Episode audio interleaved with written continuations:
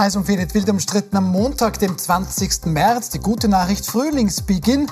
Vielleicht weniger gut. Nach wie vor gibt es großen Ärger über Schwarz-Blau in Niederösterreich. Dann ist der chinesische Staatspräsident Xi Jinping gleich zu dem dreitägigen Staatsbesuch in Moskau angekommen. Und die Finanzwelt hat große Sorge vor möglicherweise einer neuen weltumspannenden Bankenkrise. Das besprechen wir mit Eva Klawischnik, natürlich jahrelang Chefin der österreichischen Grünen, mittlerweile selbstständige Unternehmensberaterin im Bereich Nachhaltigkeit. Schönen guten Abend. Mit Andrea Gdolski, Fachärztin, ehemalige ÖVP-Gesundheits- und Familienministerin, eben aber aus der Partei ausgetreten aus Unverständnis über Schwarz-Blau Niederösterreich. Guten Abend. Guten Abend. Und Anneliese Rohrer, freie Journalistin. Zu Niederösterreich hat sie eben am Wochenende geschrieben, ein rot-schwarzer Fanclub unterstützt Team Herbert Kickel. Schön, dass Sie da sind, Frau Rohrer. Schön.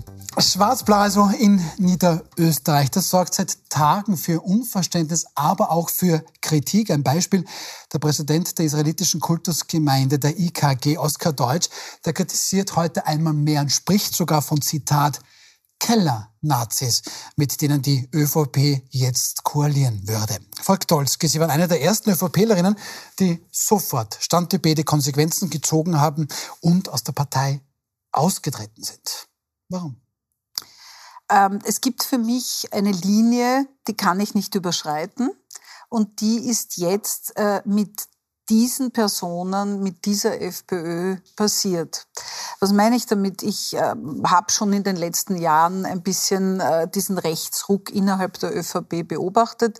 Seit Sebastian Kurz äh, wurde die Partei zunehmend, ich würde es vorsichtig ausdrücken, nicht unbedingt ausländerfreundlich und nicht unbedingt ähm, in einer Ebene einer offenen, weltoffenen und, und, und äh, zukunftsorientierten Partei, sondern ist ein bisschen da in sich zusammengegangen. Ich habe aber gesagt, ich schaue mir das an, weil man soll nicht gleich das Handtuch werfen, tut man ja in einer Partnerschaft auch nicht oder hoffentlich nicht. Und äh, habe eigentlich auch schon wieder eben mit Johanna Mikl-Leitner und die ja 2017 eine sehr klare Abfuhr gegeben hat an, an, an Herrn Landbauer und alles, was mit ihm zu tun hat. Und aber auch mit Karl Nehammer mir gedacht, es wird wieder schwärzer im Land und mhm. ich ähm, also kann Türkis, das äh, weniger Türkis, ja? mehr Schwarz und ich kann das äh, gut ähm, auch für mich wieder nehmen.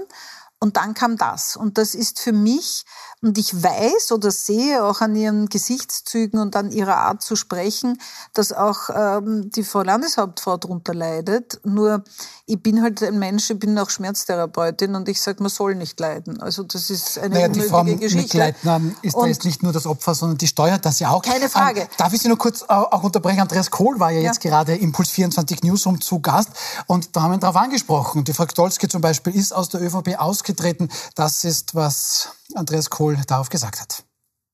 Natürlich respektiere ich die Meinungen von Franz Fischler ebenso wie von Andrea Gdolski. Andrea Gdolski hat sich schon lange innerlich von der ÖVP verabschiedet. So, also Sie haben sich eh schon verabschiedet. Ich sagte, ich habe prinzipiell mhm. Türkis nicht wirklich als meine Heimat gesehen. Mhm. Ich war aber nicht bereit, sofort äh, das Handtuch zu werfen. Nur jetzt ist für mich mit diesen handelnden Personen, äh, mit einem Herrn Waldhäusl, der äh, auf Kinder und Jugendliche, die nicht in Österreich geboren sind oder in zweiter Generation geboren sind, ungerechtfertigterweise losgeht, der ähm, sich definitiv in vielen Aussagen nicht im Griff hat. Waldhäusl wird jetzt zweiter Landtagspräsident in Niederösterreich. Und das ist das, was mir mir am mhm. meisten wehtut. Mhm. Ich meine, da geht es auch schon um ein Amt, das eine, eine gewisse Art der, der, der Fairness, der, der Offenheit, des, des Ausgleichs haben sollte. Und das ist so schlimm für mich, dass ich sage, das kann ich nicht, ich verstehe es nicht. Ich, ich verstehe es bis heute nicht, das ist mir völlig unklar. Äh, ich verstehe es noch weniger, aber da kommen wir noch drauf zu sprechen. Das eine ist die emotionale Seite, das andere ist, äh, sind diese 36 Seiten, also dieses äh, Arbeitsübereinkommen, Arbeitsübereinkommen ja. ist ja auch so eine Auswischerei, Unterschied Arbeitsübereinkommen, Koalitionsübereinkommen. Also es wird schon versucht, von allen möglichen Seiten das schön zu reden, was hier passiert. Und das sollte auch nicht sein. Aber bevor wir, bevor wir auf, das, auf das Schönreden gehen, schauen wir es uns mal ganz konkret an. Ähm, aktive Politiker kritisieren, so zum Beispiel auch EU-Vizepräsident Parlamentspräsident Ottmar Karas. Ähm, der schreibt auf Twitter, als Niederösterreicher bedauere ich, dass es zu einer Einigung mit der FPÖ gekommen ist. Landbau und Waldhäusler übertrumpfen einander mit Gedankengut, das mit dem Menschenbild der ÖVP unvereinbar ist. Um Erhard Busek zu zitieren, mit dieser FPÖ ist kein Staat zu machen. Frau Rohrer, ähm, warum macht die Johanna Mikleitner dann keinen Staat, aber eine Koalition mit der FPÖ in Niederösterreich? Ja, weil ihr offenbar die Stellung, die Position, ähm, es ist ja schon langweilig zu sagen, die Macht ähm, wichtiger ist als, als, als ihr, ihre Haltung. Äh, anders ist das nicht zu erklären. Ja, weil, weil sie muss nicht. es ja nicht. Sie muss nicht. Sie hätte sagen können, nein, mit mir nicht. Und hätte, hätte das hinlegen können. Sie muss es nicht. Mhm. Aber offenbar, und das ist schon, Frau Dolske, Sie werden mir wahrscheinlich hoffentlich recht geben, das ist schon auch in, in, in der ÖVP mehr als in der SPÖ drin. Ja, die Partei. Ja. Die Partei will das und die Partei braucht das und die Partei braucht es, äh, ähm, die Macht oder die, die, die Vorherrschaft in Niederösterreich und, und daher alles für die Partei. Mich würde wirklich interessieren, aber was der Herr Landeshauptmann Erwin Bröll mhm. zu dieser Zertrümmerung seiner Linie in Niederösterreich eigentlich sagt. Weil die so, ich meine, ich war auch immer kritisch zum Herrn Bröll, weil mit liberaler Demokratie hat er auch nicht so viel am Hut gehabt, aber wurscht, ja. Aber er hat, er hat ein offenes Land mhm. geschaffen. Also bei aller Kritik beim Bröll muss man sagen, das, was er kulturell gemacht hat und ein offenes, was er mit, mit den Nachbarn gemacht hat, ein offenes Land, das ist jetzt alles zertrümmert. Aber Frau Rohrer, weil Sie sagen, die Partei, das schafft dann wer der Frau Mikl-Leitner an? Nein, das muss niemand der Frau Mikl-Leitner anschaffen. Ähm, das muss auch niemand der ähm, anderen Parteimitgliedern. Das ist so eine indoktrinierte das ist, Geschichte, ist, die kommt so immer wieder vor, das stimmt schon. Es ist so, äh, wir gehen, also wir, wir, müssen das machen und es muss die Macht bleiben, weil diese Macht... Und damit kann ich jede Charakterlosigkeit erklären. Ja. Weil die Partei, und das ist eigentlich, und in der heutigen Zeit und vor allem für die Jungen, die das hier erleben, das ist fatal. Frau meine, sie hätte ja hergehen können und sagen, nicht mit mir. Ja, ähm, weil Sie, Herr Faktorski, das vorher gemeint haben, da ist quasi, weiß nicht, Frau Mikleitner offensichtlich, weiß nicht, auch Opfer. Ähm, so ganz glücklich scheint sie Na, selbst auch nicht Opfer. zu sein. Nein, nein, das war unter Anführungsstrichen. Ähm, hören wir da mal kurz rein. Es gibt keine Liebesbeziehung, meint Frau ja. Mikleitner. Ja, das ist überhaupt die blödeste Aussage. Es ist zwischen Udo Landbauer und mir keine Liebesbeziehung. Aber es soll eine tragfähige Arbeitsbeziehung werden.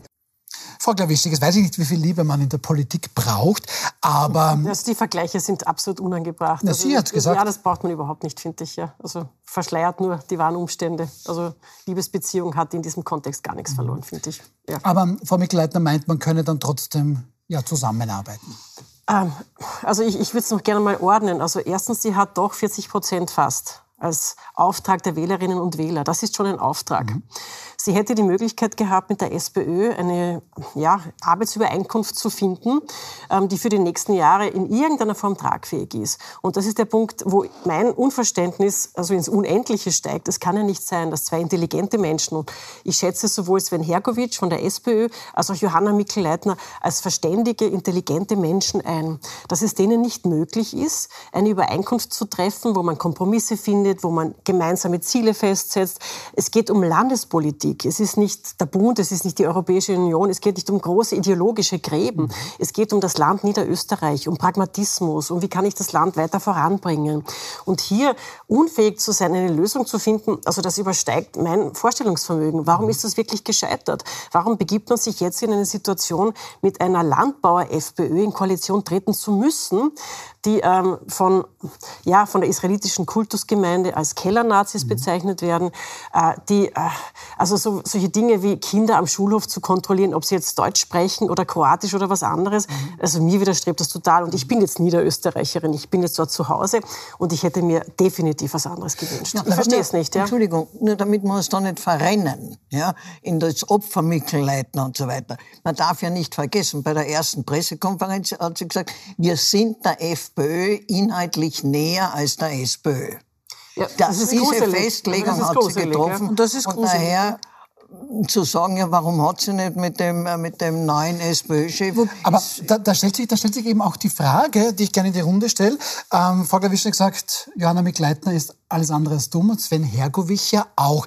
Der hat dann gemeint, naja, Hand abhacken, das haben wir schon besprochen. Und Frau Mikleitner hat auch so ihre Liebe mit den Sozialdemokraten. Da gibt es zum Beispiel folgenden Tweet. Johanna Mikleitner hat irgendwann einmal ganz freundlich ähm, an Michael Gläubmüller ein SMS geschrieben, rote bleiben, Xindel, schönen Skitag. Ähm, sind das jetzt zwei intelligente Menschen? Sven Herrgott, also ich packen? Also ich würde sagen, äh, auch da müssen wir so aufdröseln. Das eine ist, dass ich schon glaube, dass ähm, Johanna Mikl-Leitner, soweit ich das beurteilen kann, einfach ähm, einzureihen ist in die Gruppe, äh, die seit Wolfgang Schüssel 2006 die Wahlen verloren hat, einen, einen fast ähm, einen Kampf gegen die Roten durchführen, der schon eine gewisse, äh, fast schon eine äh, Blut- und Bodengeschichte hat. Und ähm, das hat keinen Hintergrund mehr, das hat einfach nur so eine Art Rachecharakter. Und ähm, da glaube ich schon auch, dass äh, Johanna Mikl-Leitner eben einfach wirklich mit den Roten per se nichts kann. Jetzt kenne ich aber die Punkte, die fünf. Und ehrlich gesagt, also jetzt äh, war ich erstaunt in der ganzen Diskussion mit meinem Austritt, dass man automatisch A, wenn man wo austritt, sofort wieder erwartet wird, dass man wo eintritt. Was ich jetzt alle hiermit beruhigen kann, tue ich nicht. Äh, B, wenn man aus der ÖVP austritt, ist man automatisch linkes Gesindel. Äh, ähm, ich habe jetzt weder rotes Gedankengut, noch bin ich jetzt in irgendeiner Weise zu irgendwo hin. Äh, ich schaue mir das einfach an. Und die fünf Punkte, die Hergovic sozusagen vorgeschlagen hat, sind bis auf einen, was ich ja schon spannend finde, weil da hätten wir was wegverhandeln können. Da komme ich dann gleich zu Hergovic. Äh, eigentlich absolut tragfähige Punkte, die an das Land denken, vor allem an die Leute denken, die sozial sind, die edukative Sachen haben und, und, und. So. Und wenn wir jetzt sagen, da, das habe ich schon vom ersten Moment an gesagt, Sven Hergovic hat sich völlig daneben benommen jung, ungestüm. Er ist mir vorgekommen wie so ein Fohlen, das auf der Weide herumrennt und nach allen Seiten ausschlägt. Wobei mit 34 sollte man da schon ein bisschen sich im Griff haben. Aber Faktum ist, das ist unmöglich. Man geht nicht in eine Verhandlung und sagt, wenn das nicht rauskommt, was ich da hineintreibe, hake ich mir die Hände ab. Also abgesehen davon, dass es einer getan hätte, nämlich nie. Äh, hoffe ich dann doch, weil sonst wäre es schwierig, äh, ist es einfach nicht Vorgang einer Verhandlung. Ich glaube nur, und das ist vielleicht letzter Satz, eine Johanna Mikl-Leitner hat 40 Jahre Politikerfahrung. Das ist eine gestandene Politikerin. Da wird es doch möglich sein, den hinter verschlossenen Türen mhm. so weit zu bringen, dass es nachher wieder irgendwie etwas rauskommt, das eine tragfähige Geschichte ist. Und das gibt mir dann doch zu überlegen, ähm, ob das nicht einfach gewollt ist. Und ob wir uns alle da Gedanken Wenn Sie machen. näher an der FPÖ ja. ist, muss es gewollt ja. sein. Ich mein, und das würde aber auch die Handschrift dieses Papiers bedeuten, weil die Handschrift dieses Papiers ist aber ausschließlich Ich finde es schwierig, da jetzt irgendwie rotes, schwarzes Gedankengut da irgendwie so auseinanderzudröseln. Ich glaube, es gibt objektive Probleme in Niederösterreich ja. und es gibt objektive Lösungsansätze. Ich glaube, niemand wird äh, bestreiten, dass es mehr Kinderbetreuungsplätze, mehr Nachmittagsbetreuung, mehr qualitative Nachmittagsbetreuung Betreuung gibt, dass es im Pflegebereich einen Handlungsbedarf gibt. Äh, und warum man hier nicht, egal welche Ideologie man verfolgt, ja, deswegen sage ich, die ähm, Punkte waren völlig das, in Ordnung. Ähm, in, in, irgendeiner Form zusammenzubringen ja. und für die Leute eine Verbesserung zu erreichen. Ja. Es geht ja letztendlich um die Menschen. Es geht ja nicht um die Parteien. Richtig. Und mein großer Vorwurf jetzt an die handelnden Personen ist, dass Befindlichkeiten, Parteibefindlichkeiten oder persönliche Befindlichkeiten jetzt über das Wohl des Landes Niederösterreich gestellt werden. Und das geht mir echt nicht mehr ein, weil letztendlich sind das Steuergelder, die sind sind unsere Beauftragten, sind dafür da, dass es uns als Bürgerinnen und Bürger in irgendeiner Form die nächsten Jahre besser geht oder dass Menschen, die in schwierigen Situationen sind, Unterstützung erhalten. Und, und diese Perspektive wird vollkommen aus den Augen verloren. Es geht nur mehr noch um Parteibefindlichkeiten. Ja, aber da sind wir da, was aber Dr. Dann, dann schauen wir doch bitte, jetzt haben wir schon ein bisschen drüber gesprochen, ja. schauen wir doch auf dieses Arbeits- und ja. Einkommens. Mein Frau Klawischnik, es geht um die Niederösterreicherinnen und Niederösterreicher. Das kommt auf Sie zu, wenn Sie in Niederösterreich sind. Ähm, das eine ist mal ein Fonds über 30 Millionen Euro zur Begleichung von Schäden der Corona-Politik. Über das werden wir gesondert sprechen. Dann eine Deutschpflicht auf dem Schulhof. Leitlinien gegen das Gendern. Eine Wirtshausprämie allerdings nur, wenn im Wirtshaus regionale Speisen angeboten werden. Asylwerbende sollen weniger Geld und mehr Sachleistungen bekommen. Und, und das ist ja schon angesprochen worden, hier ist dann schon ein bisschen der SPÖ-Punkt auch drinnen, die Kinderbetreuung, ein Ausbau des Angebots, da steht da schon Rettung, auch ja. drinnen. Ähm, Frau Rohrer, das will Niederösterreich, Deutschpflicht am Schulhof Leitlinie gegen Gendern. Na, das, das, das, das ist das, was faszinierend im Anschluss an, an das, was die Frau Klawischnik gesagt hat. Es sollte darum gehen, dass es den Leuten in Niederösterreich besser geht. Von diesen fünf Punkten ist eigentlich nur die Kinderbetreuung äh, relevant. Ja. Mhm. Nicht die Schnitzeln oder was weiß ich immer. Nicht das Deutsch auf, ähm, am, am Spielplatz oder in den Pausen.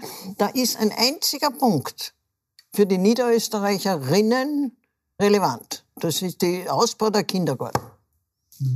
Und selbst mit da dem kann ich das nicht, nicht rechtfertigen, diese und selbst da kommt schleichend ein bisschen der Wunsch der FPÖ hinein, weil verstärkt wird natürlich unterstützt die Frau, die zu Hause bleibt und zu Hause die Kinder erzieht. Da gibt es ja spezielle Prämien.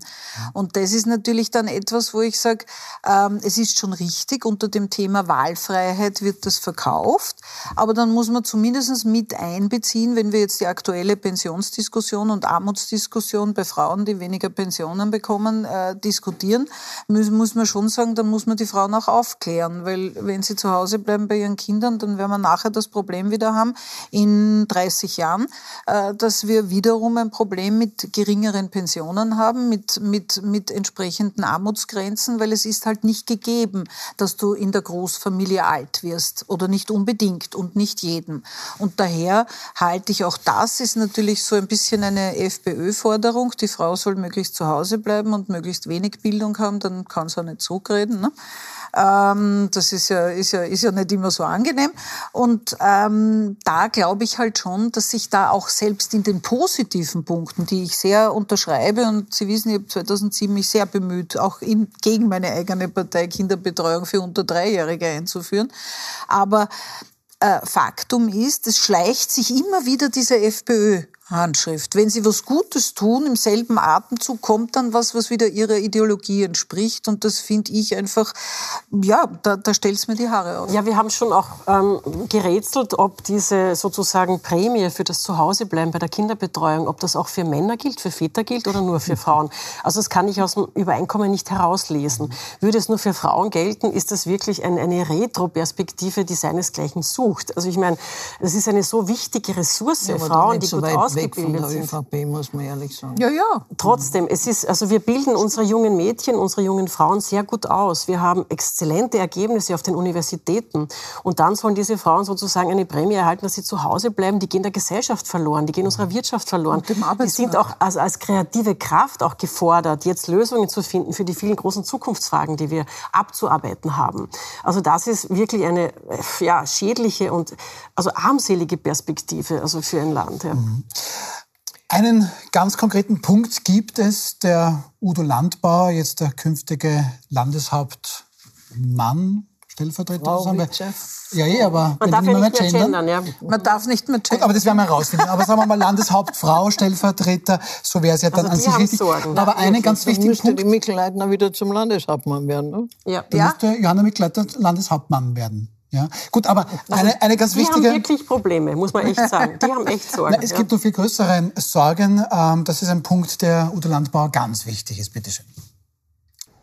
Wir haben ausverhandelt, dass es hier auch die schonungslose Aufarbeitung der Corona-Maßnahmenpolitik geben wird. Und dazu gehört unter anderem, und darauf haben wir uns geeinigt, ein eigener Fonds in der Höhe von 30 Millionen Euro zur Wiedergutmachung eine umfassende Entschädigung und Rückzahlung von Corona-Strafen. Ja, ähm, jetzt sagen das auch viele Kommentatoren, viele Bürgerinnen und Bürger, okay, also die Kinderbetreuung möchte ich nicht ausbauen, so wie es die SPÖ wollte, aber ich habe 30 Millionen Euro für Corona-Schwurbler, bringen wir es auf den Punkt. Was sagen Sie da als Ärztin? Also ich, ich finde es eigentlich insofern ungeheuerlich, weil, weil wir wissen und viele Verfassungsrechtler sagen das, dass es wenn es ein Gesetz gibt und zu diesem Zeitpunkt übertreten wurde, und das wurde übertreten, dass es dann in dieser Situation Strafen gegeben haben, die sind gesühnt worden durch Geldstrafen oder in, die, in dieser Form und die sind nicht rückforderbar. Wenn wir, ich, ich kann hier nur den Verfassungsjuristen folgen, wenn wir hier alles rückfordern, was wir haben auch darüber gesprochen, im Finanzbereich oder in vielen anderen Bereichen sich verändert im Laufe der Zeit, das geht nicht. Das, damit kannst du einen Staat in den Rechtsordnungen nicht führen. Das wäre so, wie wenn ich in einem Halteverbot parke, äh, meine Strafe bekomme, die Strafe zahle und drei Tage später stellt sich heraus, dass die Tafel vom Kreuzungsmittelpunkt nicht 4,20 Meter entfernt ist. Daher wird das entfernt und ich fordere jetzt meine Strafe zurück. Das geht eben nicht. Und Tatsache ist, ähm, es geht hier eben nicht, wie die FPÖ so gern argumentiert, um das arme Murtel, das im Park gesessen ist, harmlos und dann äh, angezeigt worden ist. Da sind, glaube ich, viele der Meinung, dass da manchmal über die Stränge geschlagen worden ist.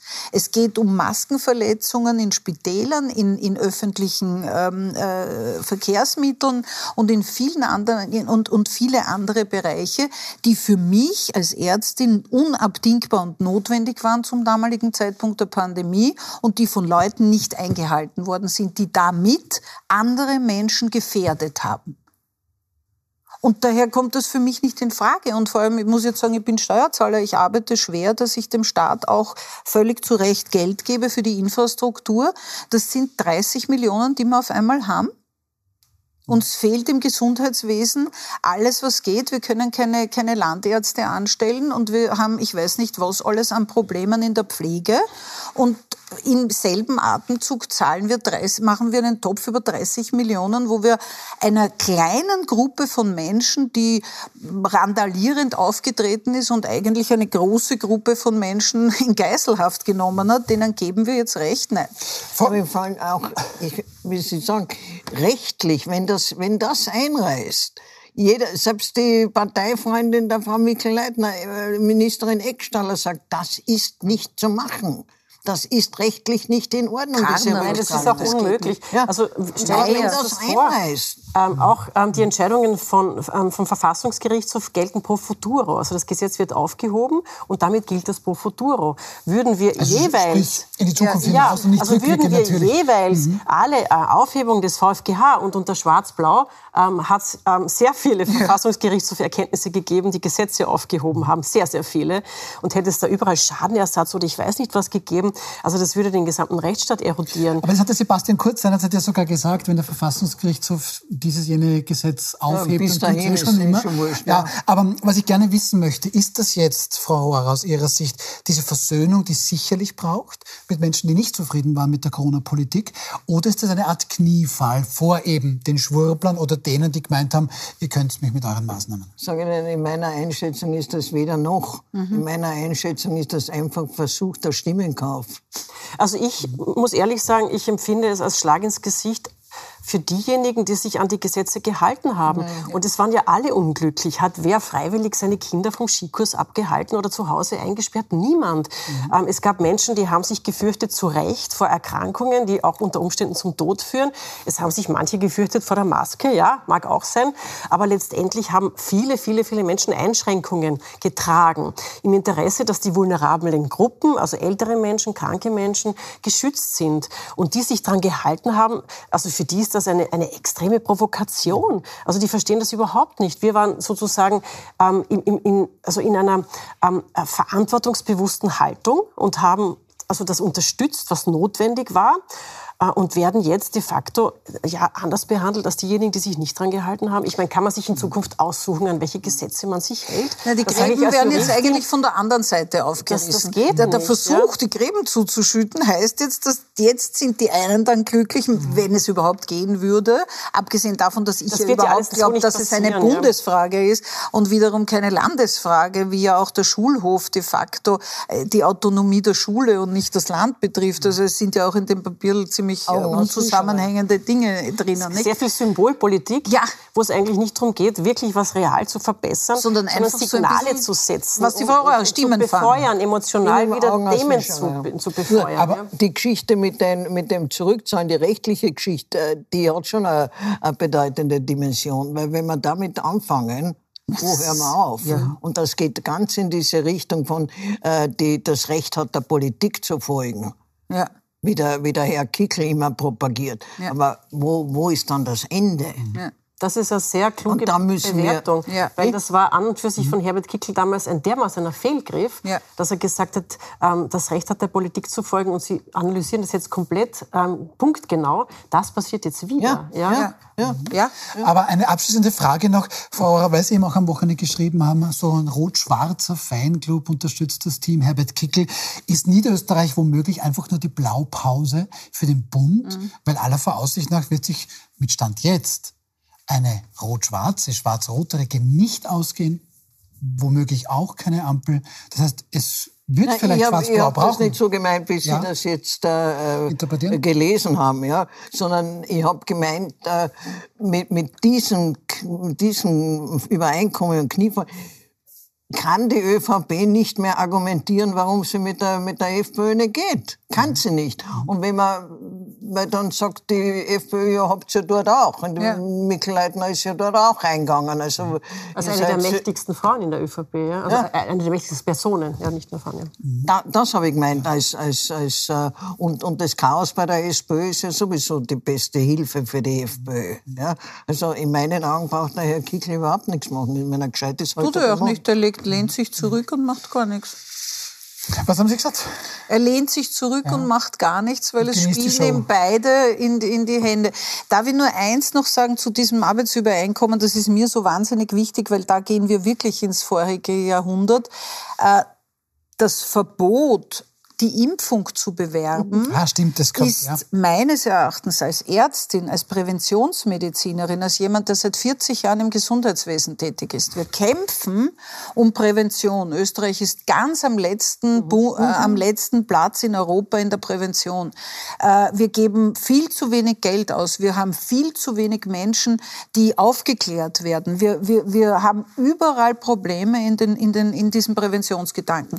Jetzt haben wir es geschafft, mit Mühe viele Erkrankungen durch Impfungen, Schutzimpfungen äh, wirklich in die Schranken zu weisen oder völlig auszurotten. Und ja, die, die Impfung gegen Corona stand natürlich immer auch sehr kritisch unter dem Beschuss, aber ich möchte jetzt nicht durchrechnen, und da gibt's ja inzwischen viele, viele Milliarden Mal ist sie geimpft worden, ähm, was passiert wäre, wenn es sie nicht gegeben hätte. Dann hätten wir um unglaublich viel mehr Tote gehabt. Und ich finde es ganz allgemein als Zeichen eine Ungeheuerlichkeit, wenn man heute sagt, eine öffentliche Organisation darf im öffentlichen Gesundheitswesen eine präventive Vorsorgemaßnahme nicht bewerben. Warum? Ich überlasse natürlich dann das Feld, weil den, der Wirtschaft kann es nicht verbieten, äh, wird dann von den Firmen äh, beworben. Und wir haben eigentlich auch, als ich Gesundheitsministerin war, haben wir uns immer bemüht, dass wir von Seiten des Bundes und der Länder Impfungen bewerben, um auch die Neutralität zu wahren und nicht äh, jetzt Firmeninteressen da einfließen zu lassen. Und ich meine, also viel tiefer zurück das sind 50, 70, 80 Jahre, die wir da zurückgehen und das ist ungeheuerlich. Aber also da, kommt, da kommt noch was dazu, weil der Hintergrund ähm, dieses Verbots ähm, ist ja Wissenschaftsfeindlichkeit. Richtig. Und wenn man das jetzt auf andere Bereiche überträgt, jetzt ist aktuell der Bericht des International Panel of Climate Change rausgekommen. Mhm. Ja. Drei Jahre lang Arbeit, drei Jahre lang Recherche, drei Jahre lang Zusammenfassung, ähm, Abgleich mit den, mit, den, mit den Staaten, mit der Staatengemeinschaft. Also wenn man das alles kübelt sozusagen, wenn das alles keine Gültigkeit mehr hat, was hat dann noch Gültigkeit? Ist es dann blaue Ideologie oder, oder schwarze Ideologie oder schwarz-blaue Ideologie? Ja, was ist dann die Basis wirklich für, für politische Entscheidungen? Das finde ich so bedenklich. Also ja, aus, der, aus der Metaperspektive. zum Beispiel geht dann nach, nach Cooking was mit so viel Geld auch vom ja. Land aufgebaut ja. wurde als Top-Wissenschaft. Ja, wenn wissenschaftliche Forschung ja, die müssen ja auch wert ist. Die müssen, die haben zwar keinen Schulhof, aber vielleicht müssen sie da doch Deutsch sprechen. also ich fasse es mal einfach zusammen. Ähm, sie meinen, das mit Schwarz-Blau Niederösterreich ins vorige Jahrhundert zurückgeht. Und ich würde sagen, das lassen wir mal so stehen. Wir müssen dann über einen Staatsbesuch sprechen, der zumindest eine Tragweite haben könnte. Der chinesische Staatspräsident Xi Jinping ist heute zu einem dreitägigen Staatsbesuch in Moskau eingetroffen und kommt da womöglich die nächste Bankenkrise. Wir sind gleich wieder zurück. Bleiben Sie dran nach einer kurzen Pause.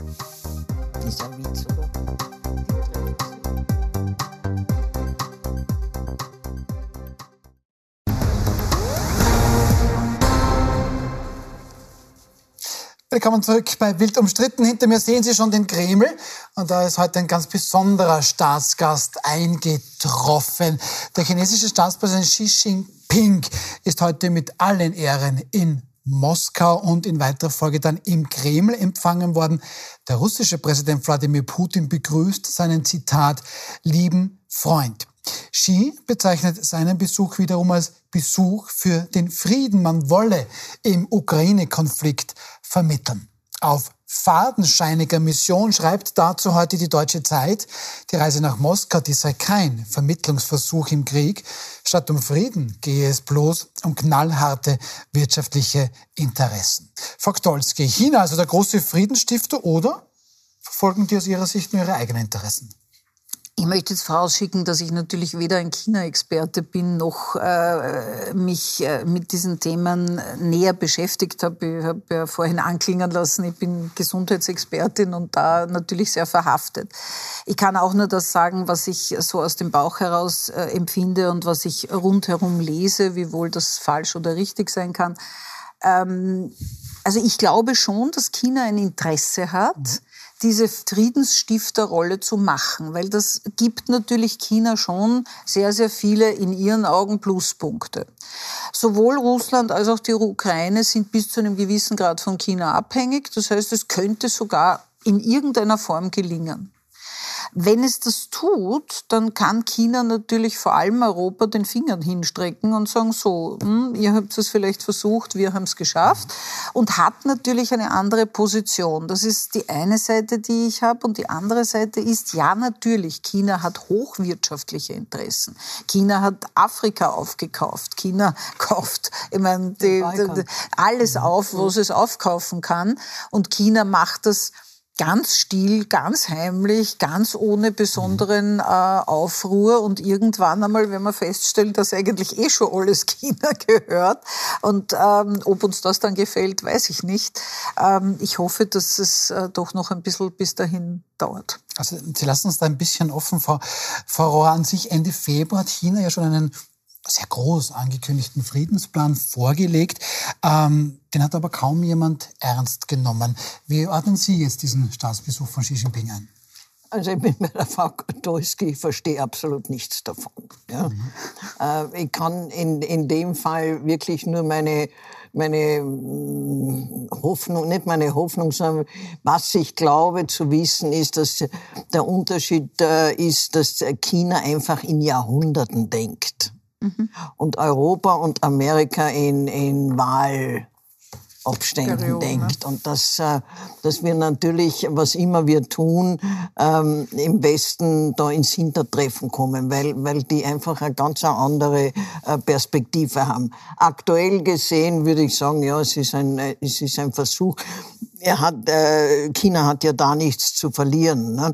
Entweder es gelingt der Friedensinitiative, dann sind sie die großen Vermittler und zurück auf, oder nicht zurück, sondern noch stärker auf der Bühne. Äh, oder es gelingt nicht, müssen sie das auch nicht als Schuld zuschreiben. Also die sind in einer Win-Win-Situation. Einen Vorteil hat China schon. Also mittlerweile bezieht man tatsächlich aus Russland mehr Öl also Saudi-Arabien. Also sprich, ganz vereinfacht gesagt, Russland kann jetzt immer weniger Öl und Gas nach Europa verkaufen. Sagt der Chinese, du danke, ich nehme es halt ein bisschen billiger. Ja, aber was hat das jetzt genau mit der Vermittlung zu tun? Naja, also glauben Sie, dass es Xi Jinping nur zum Vermitteln nach Moskau gekommen ist? Oder ich glaube, das muss sein Hauptinteresse sein, weil das andere ist ein, ist ein Selbstläufer in, in der jetzigen Situation. Also das heißt, hauptsächlich geht es um, um quasi Vermittlungsmission ja, um seinen ja? Auftritt auf der Weltbühne und um sein, sein ich, ja. Abstecken mhm. mhm. auf der Weltbühne. Was Xi Jinping jedenfalls schon mal heute gesagt hat, ist, ähm, die internationale Gemeinschaft sieht sehr klar, dass nicht ein Staat der Welt allen anderen überlegen ist oder die internationale Ordnung diktieren sollte. Also außer das ist China. schon mal ein Pflock. Das sagt mal China. außer China. Ja, außer, außer China natürlich, genau. Also ich schätze es ein bisschen anders ein. Also das, was damit gemeint ist, ist natürlich die USA. Also es mhm. ist eine ganz klare Achse jetzt zwischen China und Russland gegenüber der USA zu zeigen, ähm, ihr seid jetzt nicht mehr die Weltpolizei und ihr könnt jetzt nicht mehr das machen, was ihr für richtig hält. Und was die Chinesen im Gegensatz zur USA ja auch machen, ähm, wenn sie Wirtschaftshilfe leisten, wenn sie investieren, wenn sie Dinge aufkaufen, sie versuchen nicht irgendein Gesellschaftsmodell zu verkaufen. Also sie machen das relativ nüchtern und erreichen damit wahnsinnig viel. Und man darf das wirklich nicht unterschätzen, mhm. wo die schon überall eingekauft sind. Mhm. Ich glaube, dass die jetzige Initiative für eine Friedensinitiative ungeeignet ist, weil sie ausschließlich den russischen Narrativ erzählt. Also in Peking wird das wiederholt, ähm, also dass die, äh, der Westen schuld ist am Krieg, dass die NATO schuld ist am Krieg. Es wird in keiner Weise verurteilt, dass es hier zu einem Angriff gekommen ist. Also der Narrativ ist ganz klein russischer Narrativ, der dort erzählt gespielt wird. Ähm, also ich kann mir nicht vorstellen, dass das in Kiew in irgendeiner Weise auf eine Resonanz stößt. Und auch die ähm, Vorschläge, die Sie gemacht haben, sind sehr einseitig. Ähm, also es gibt keine Forderung von einem Truppenrückzug oder einer Gebietsrückgabe. Mhm. Es ist ja im Wesentlichen das Einfrieren des Status quo, wie sich jetzt Russland halt vor, ähm, vor, vorentwickelt hat, aber keinerlei Zugeständnisse an die Situation in der Ukraine oder an die, an die, an die Bevölkerung in der Ukraine. Deswegen glaube ich, dass das keine echt und ernst gemeinte Friedensinitiative mhm. ist. Mhm. Frau Hauer? Ich habe gesagt, ich verstehe nichts davon.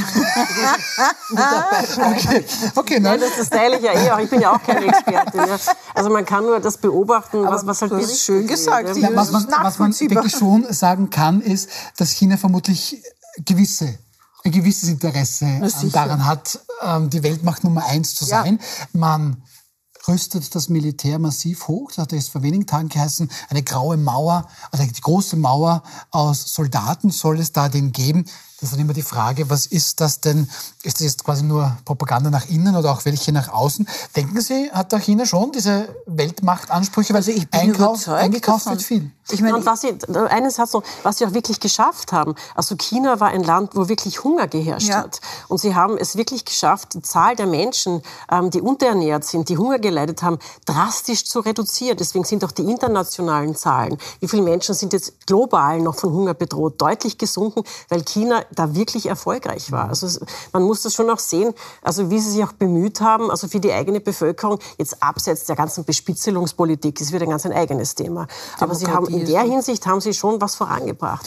Ja, vor allem, sie sind ja auch im wissenschaftlichen Bereich top. Ich kann mich gut erinnern, ganz winzige Geschichte. Ich bin eingeladen worden nach Shanghai anlässlich eines Kongresses und habe mich vorbereitet, um Ihnen zu sagen, was wir für tolle Geräte haben und, und, und, und welche großartigen MRTs wir an der Uniklinik haben und habe auch fix in der Tasche gehabt, Ihre jungen Ärzte einzuladen, dass sie bei uns lernen. Ich bin dann mehr oder weniger, habe ich mich am Boden gegräuselt, habe Geräte gesehen, die habe ich als Ärztin noch nie in meinem Leben gesehen und habe die Bitte geleistet, ob unsere Ärzte vielleicht hinkommen können und dort dort was lernen. Also da ist äh, in, in Shanghai, in Peking äh, sind Spitäler und sind Ausrüstungen und sind Wissenschaftler an, am Werk, die also wirklich auch im, in diesem Sektor sehr, sehr viel machen und, und wo viel herauskommt und wo sie sich wahnsinnig bemühen. Eben ja. genau diesen Status zu erringen, aber natürlich immer auch mit diesem Machtanspruch, der also mit Demokratie nicht wirklich was zu tun hat. Also das heißt, so ja, diese Parallele auch, zu machen. Sie, sie bauen ein Kohlekraftwerk nach dem nächsten. Auf der anderen Seite haben sie die größte Windkraftanlage der Welt errichtet und, ja. und haben dort Unternehmen, die in dem Bereich absolut top sind, auch im Bereich der Photovoltaik. Ja. Also das ist so ein vielschichtiges Land, dass man nicht, glaube ich, so eindimensional mhm. irgendwo aburteilen kann, mhm. sondern man muss man wirklich sehr genau hinschauen. Also spannend ist jedenfalls, dass China absolut ernst zu nehmen ist in jeder ja, Hinsicht. Ich glaube, das kann man mal so sagen, ohne das Frage, was Falsches sagen zu müssen. Was ich noch gerne angesprochen hätte, ähm, Frau Rohr, Wladimir Putin ist quasi offiziell unter Kriegsverbrecherverdacht, um es ganz genau zu nennen. Der Internationale Strafgerichtshof in Den Haag hat jetzt auch einen internationalen Haftbefehl erlassen. Das kümmert Wladimir Putin wenig. Der war am Wochenende in Mariupol in der Ukraine. Das kümmert aber auch die Chinesen wenig. Ist das so eine Trennlinie? Das ist etwas Westliches? Der Internationale Strafgerichtshof, das ist Chinesen und Russen eher nicht so wichtig? Ja, das beeindruckt nur den äh, Westen, was mich erstaunt, weil es einfach undurchführbar ist. Es ist auch, wenn wir schon von Symbolpolitik reden, ist vielleicht notwendig, ja, aber das ist auch eigentlich unerheblich. Es wird ja niemand äh, erwarten, dass, äh, wenn Putin nach, nach China fährt, äh, die, der internationale Strafgerichtshof ihm dort einfängt. Ich meine, das ist einfach irreal, aber es ist äh, vom Westen her äh, Symbolpolitik. Nur um diese Symbolpolitik aus, ausreicht, um, um ähm, die Realpolitik zwischen, zwischen dem Westen, China und Russland irgendwie zu beeinflussen, das wage ich zu bezweifeln. Also sagen, Symbolpolitik hat es einige Länder gegeben, die gleich gesagt haben, sie würden natürlich Wladimir Putin verhaften so ja, ja, den ins Land. Ja, ja. Bestimmt. Ja. Ganz bestimmt. gut, ähm, dann lassen wir das mal gut sein und schauen zu unserem abschließenden Thema. Nach der Corona-Krise, dem russischen Überfall auf die Ukraine und dieser Mega-Inflation droht da jetzt auch noch eine Bankenkrise? Fragezeichen. In der Schweiz wankt die große Credit Suisse. Der Schweizer Staat ist damit Zusagen von bis zu 51 Milliarden Euro in die Bresche gesprungen. Gestern Sonntag, da musste es ganz, ganz schnell gehen. Die noch größere UBS musste die Credit Suisse übernehmen in der Hoffnung, dass das noch vor Montag, vor heute passiert, damit die Aktie nicht nur abbraucht. Die hat, und das können wir Ihnen jetzt auch zeigen, die Credit Suisse Aktie hat mehr als 60 Prozent ähm, verloren, minus 60,67 Prozent. Interessant. Die UBS-Aktie, also die Bank, die jetzt die Credit Suisse übernehmen soll, die haben 11 Prozent an Wert verloren. So, jetzt sind wir allesamt natürlich keine Bankenexpertinnen und Experten, aber Frau Klavisch, steckt das Image der schönen, sauberen Schweiz, gerade was den Finanzplatz betrifft, bekommt doch da jetzt mit der Credit Suisse massive Schrammen. Wieso? Absolut. Und die Schweiz hat immer als, als der sicherste Finanzplatz der Welt gegolten. Also das ist mit Sicherheit für viele Anleger, für viele Sparerinnen und Sparer eine massive Verunsicherung. Also auch bei uns, also auch in Österreich, auch in der Europäischen Union. Also Le Credit Suisse hat äh, mit Sicherheit noch etwas mitgeschleppt aus der Lehman-Pleite, also 2008. Das hat sich über viele Jahre hingezogen. Aber sie sind auch aufgefallen durch wirkliche Skandale. Also dass Manager investiert haben, dass Manager sich große Boni ausgezahlt haben. Also all das, was wir im Bankenbereich Österreich eigentlich nicht mehr sehen wollten.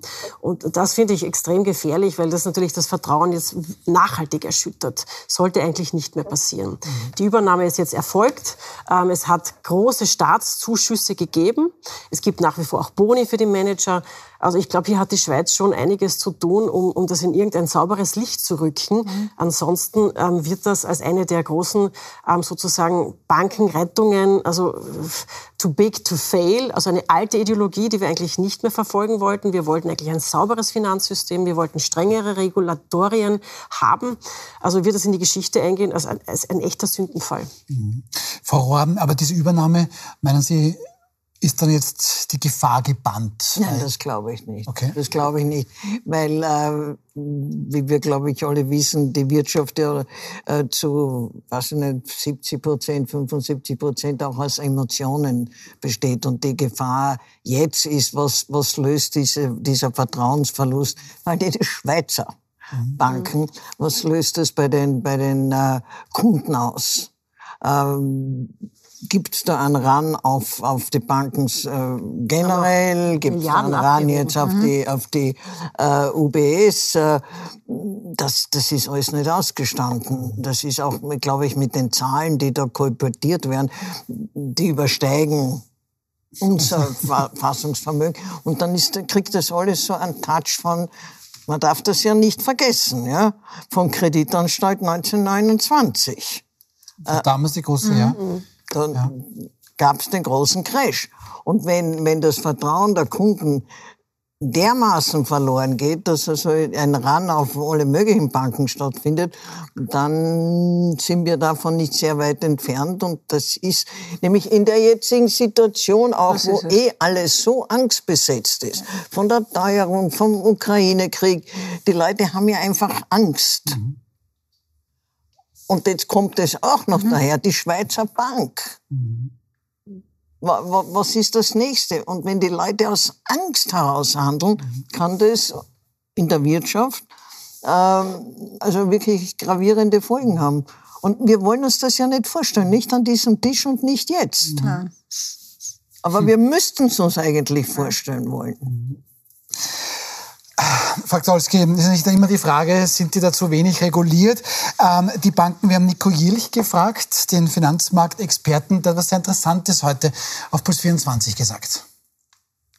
Man hätte eigentlich schon 2008 während der Finanzkrise die Banken, die sich damals verspekuliert haben, einfach pleite gehen lassen sollen. Das ist die Wahrheit. Das hat man beispielsweise in Island gemacht. Dort sind auch Banker ins Gefängnis gegangen. All das wurde weder in den USA noch in Europa gemacht, sondern im Gegenteil. Man hat also damals schon mit viel Geld aus der Notenpresse und Steuergeld diese Institute gerettet, weil man einfach vor, der, vor den Folgen einerseits den, den, den wirtschaftlichen und andererseits den politischen Folgen viel zu große Angst hatte.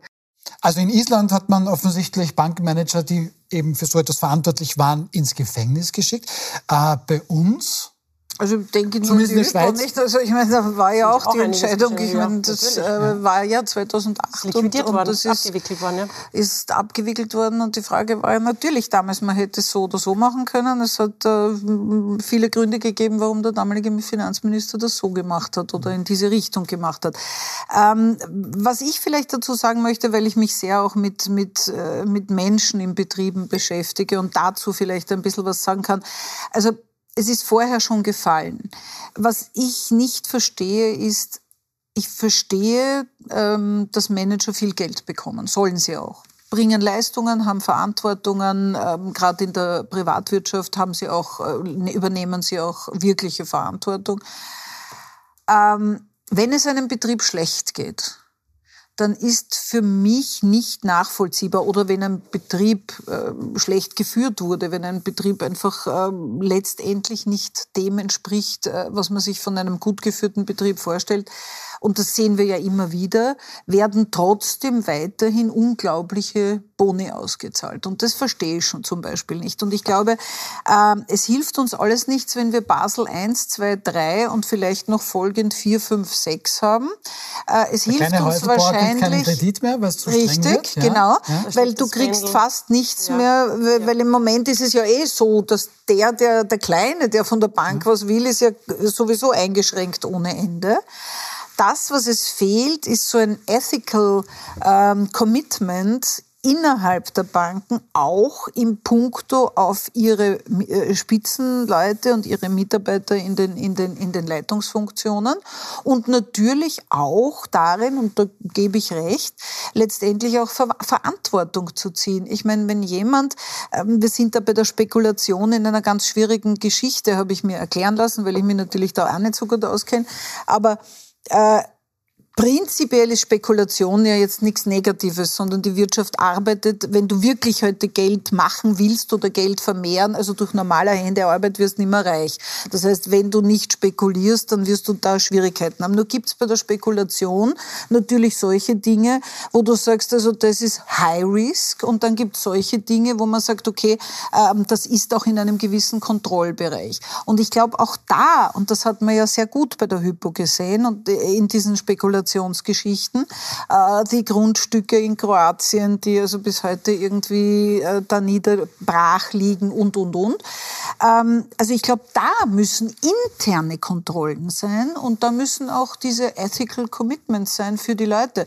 Ich halte eine, eine Bonusauszahlung bei einer, bei einer gerade äh, niederbrechenden Firma nicht für angebracht. Ja, ich, ich finde auch bei gewissen Spekulationsformen sollte man auch über Einschränkungen genau. nachdenken. Also ich bin absolut absolut dagegen, dass man zum Beispiel auf Lebensmittelpreise mhm. spekulieren kann. Mhm. Also es gibt gewisse Grenzen. Genau. Das ist jetzt im Moment überhaupt nicht in Diskussion, mhm. aber das muss aus meiner Sicht einmal neu geregelt werden. Und ich finde, es gehört auch zu einer Good Governance von einem ja. Unternehmen dazu, dass das Verhältnis der Gehälter, was Mitarbeiterinnen und Mitarbeiter an der Basis erhalten, in einem gewissen Relationssatz auch zu den Gehältern steht, dass der Vorstand, dass die Aufsichtsräte erhalten und dass das nicht so auseinanderklafft. Also das ist, Fakt ist, dass einige Mitarbeiterinnen und Mitarbeiter der Credit Suisse ihren Job verlieren, die Manager die Boni bekommen. Ich fasse das zusammen mit den Worten von Frau Rohr. Wir sollten es uns vielleicht vorstellen, aber wir wollen uns nicht vorstellen, wenn da ist womöglich auch noch eine Bankenkrise dazukommen würde. Dann danke ich den Damen sehr, sehr herzlich für unser Gespräch. Ihnen sage ich noch, wen wir am Mittwoch zu Gast haben. Das wird Falter-Journalistin und Buchhalterin Barbara Todt sein, der Ex-CEO des Verbundes, Wolfgang Anzengruber und die Leiterin des Momentum-Instituts, Barbara Blaha. Morgen gibt es hier auf Puls 24 ein Spiel 7 in der österreichischen Eishockey League. Das lege ich Ihnen sehr ans Herz. HC Bozen gegen die Black Wings aus Linz. Wir sehen uns dementsprechend dann am Mittwoch um 20.15 Uhr wieder. Schönen Abend noch. Bozen. Wir bozen, oder? Ja, ja natürlich. Ja, okay, einverstanden.